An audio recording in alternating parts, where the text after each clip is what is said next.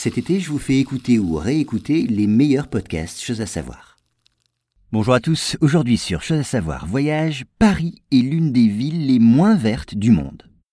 Eh bien oui, malgré la volonté de la municipalité parisienne de végétaliser la capitale, Paris apparaît comme l'une des villes les moins vertes du monde. C'est du moins ce qui ressort d'une étude américaine qui a mis au point un indice spécifique. Vous allez voir.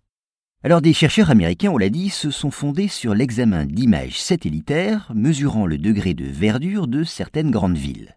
Un examen qui leur a permis d'établir un indice spécifique, instrument commode pour reconnaître la ville la plus verte.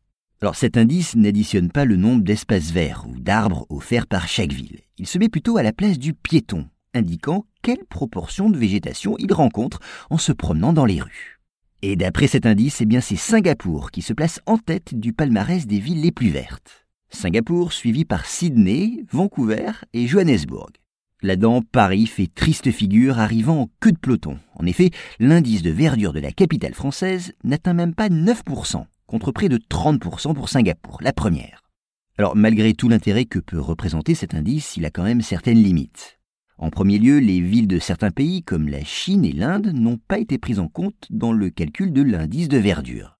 Pourquoi? Eh bien parce que les pouvoirs publics y interdisent la prise des photos nécessaires à la mise au point de cet indice. Une lacune qui peut bien sûr fausser les résultats. Par ailleurs, certains îlots de végétation peu développés ou dissimulés par des constructions n'ont pas été comptés.